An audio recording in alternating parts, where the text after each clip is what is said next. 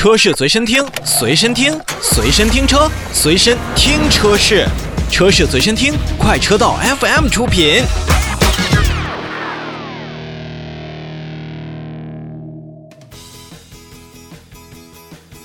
大家最近看直播，尤其是看汽车方面的直播，不管是说车、讲车，基本以新车啊、导购啊、试驾呀为主。但您见过拆车的直播吗？我相信原来在 PC 端，就是咱们的电脑端，您可能会见过。但是官方组织的这种拆车讲解和做解剖车的这样的讲解，少见的这样的状态。在前两天呢，广汽菲克的吉普品牌也是为大家带来了全新的大指挥官的解剖车的一个品鉴的探享活动。在整个的活动当中呢，我们不仅看到的是大家比较熟悉的 Jeep 的大指挥官，那也能看。到在切割之后的指挥官，他的内心到底是什么样子的？其实，正如广汽菲克官方所说呢，让我把心掏给你。从这次的角度来看的话，如解剖车一样，将自己的内核实力展现给网络端，展现给所有用户。这也是在疫情当下的一种直播的另外一个态势，也是能看出来广汽菲克在自己的车型身上还是颇有信心的。实际上，从五月份开始呢，大概有四十五台左右的 Jeep 的专属解剖车呢，也是陆续运到了全国各地的经销商。广汽菲克除了在长沙，还会在成都、济南以及杭州等地呢开展一系列的这样的活动。这次活动呢，我们看到它的拍摄的地方呢是在广汽菲克的长沙工厂。那么当时呢，我也是参加过工厂的一种探寻和参观工厂的活动。一般来讲，大家对于 Jeep 品牌而言的话，应该印象都是稍微粗糙，或者说是安全有余，但细腻不足。但我作为一个 Jeep 车主，虽然不是很贵的，像切诺基指挥官这样的车型，那么我也能够看到，在我的小车身上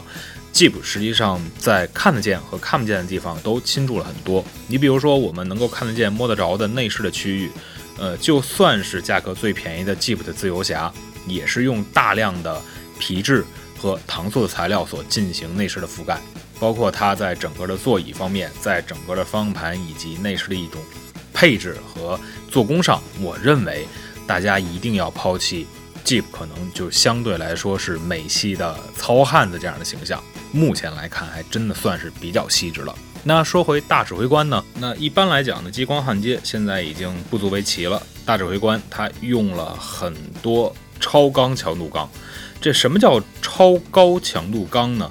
你比如说大指挥官用了一千三百五十兆帕的这个高强度钢，它的 A、B 柱和顶棚都是采用了这样的钢材。也就是说，咱们发生碰撞的时候，完全可以把成员舱照顾得非常到位。除此之外，大指挥官的像。悬架的下摆臂，还有刹车盘，这都不用说，因为作为一款能够越野的车型，或者说是城市道路通勤的车型，你这点配置是应该会有的。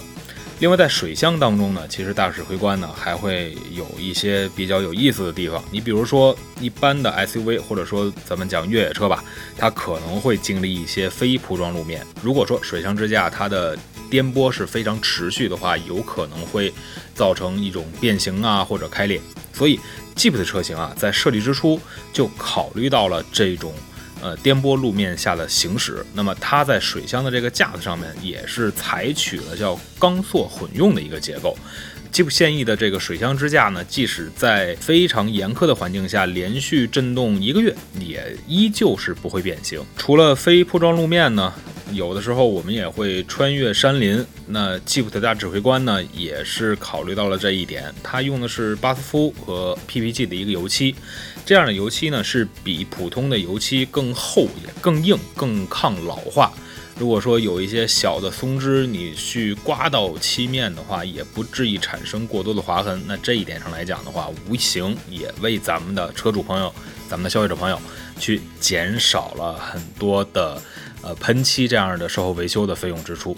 总体来讲的话，这一次的解剖车实际上给我们看到了很多我们原先不会太关注到的点。你比如说，Jeep 的座椅下面还有一层钢板，这也是呃会极大程度的去固定好车辆和座椅的同时呢，也是保证了座椅的一体性。在万一发生碰撞的时候，也能再进一步去缓解人员的这种受伤的状态。随着刚才咱们所提到的四十多辆车逐渐到达各地的经销商店呢，现在咱们的消费者去 Jeep 的店里边去看车的时候，也能好好去体会为什么